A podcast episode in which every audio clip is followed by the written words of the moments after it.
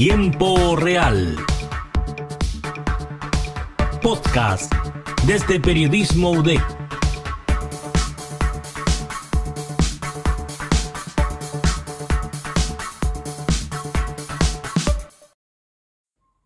Muy buenas tardes a los oyentes de Tiempo Real. ¿Cómo se encuentran? Les habla Karen Mabledux y en este episodio me gustaría hablarles sobre un concepto que es conocido en el mundo empresarial, pero que representa una oportunidad para que ustedes conozcan el granito de arena que aportan las organizaciones a la sociedad. Se trata de la responsabilidad social empresarial.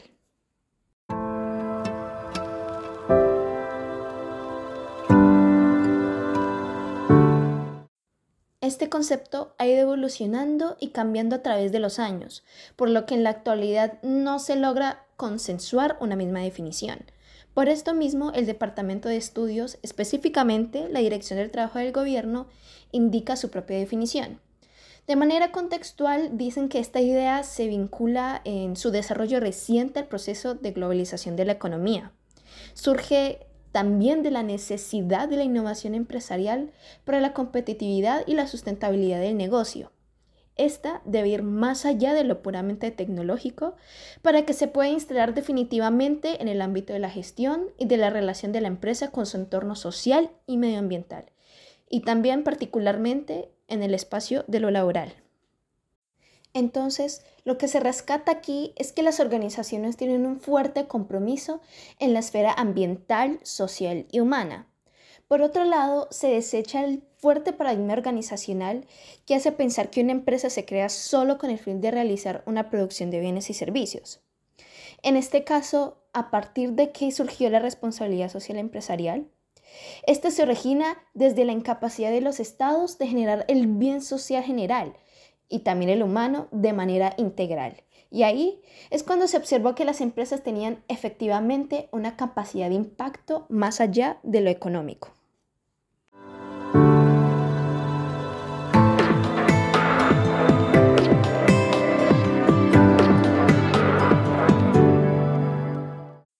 En primer lugar, la RCE o la responsabilidad social empresarial a partir de ahora no dona dinero a grupos o a personas que lo necesiten.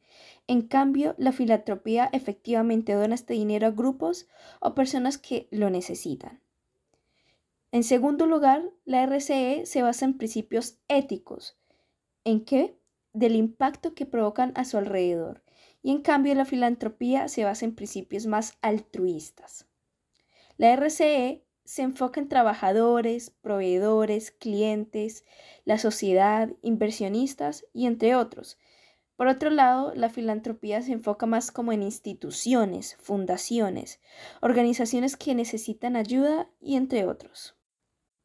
Finalmente, la responsabilidad social empresarial tiene un impacto económico en la empresa. ¿De qué manera? Esto se traduce más en que actualmente las organizaciones se le da más valor a los activos intangibles. En cambio, la filantropía no tiene ningún impacto económico dentro de la empresa. a partir de lo que se hablaba anteriormente sobre la ética en la Finalmente, la responsabilidad social empresarial tiene un impacto económico en la empresa. Por ejemplo, ¿de qué manera? Esto se traduce más en que actualmente las organizaciones se, se le da más valor a los activos que es tener esa cierta responsabilidad en cambio, la moral del bien o del mal que se hace. Económico Eso llama más por el empresario o dueño de la organización. En la dimensión de la justicia, a partir de lo que se más a partir de lo que se a partir de lo que se lava esto quiere decir eso, la la a partir de lo que se la la de la y la la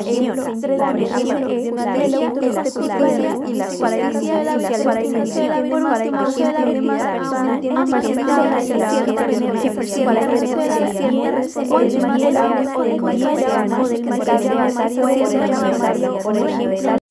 si hacemos hincapié en la ética pública, en el presente existe una preocupación mundial por regular o guiar la RSE en cada territorio.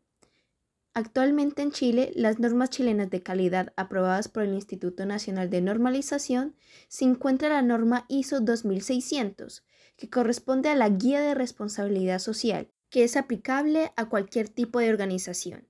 Esta corresponde a una guía más bien de actividades voluntarias que no se utiliza como una norma de certificación. Sin embargo, las empresas van a pasar por un proceso, o más bien etapas, antes de llegar a este ideal de responsabilidad social empresarial.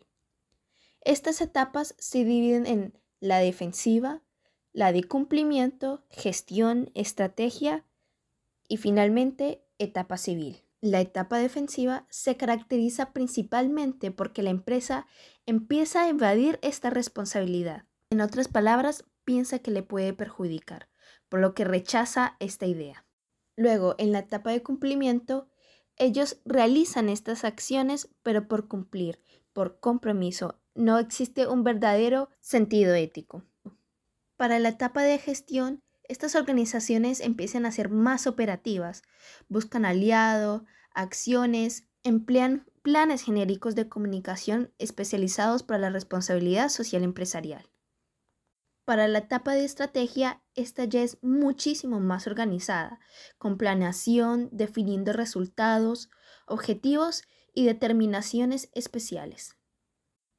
Ya para la última etapa, la civil, esta organización enseña cómo hacer responsabilidad social empresarial, comienza a vender la idea a otros y ayuda a conformarlos y a escalarlos hasta la etapa estratégica. Para poner más sencillos solo ejemplos concretos de responsabilidad social empresarial, podemos hablar del gigante del streaming, Netflix.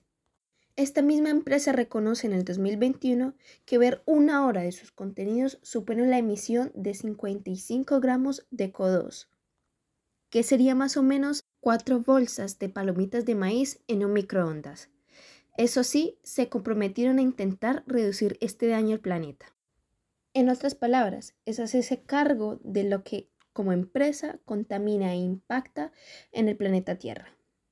Para aterrizarlo a lo nacional, según una encuesta de Merco o Monitor Empresarial de Reputación Corporativa, brinda los primeros lugares que esta misma empresa hizo en un ranking. Entre estas la lideran BCI, Natura y Colun. ¿Qué criterios se utilizaron para evaluarlos? ¿Utilizaron para evaluarlos?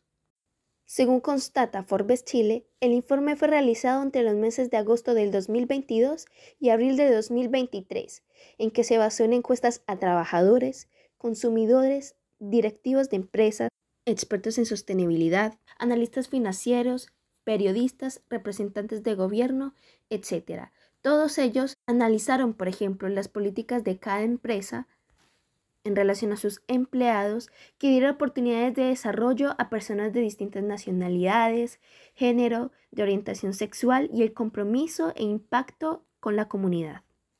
De esta forma, se debe entender que la responsabilidad social empresarial no es un acto de bondad, no es buena voluntad o buenas intenciones. Es necesaria una ética compleja y no una ética en común.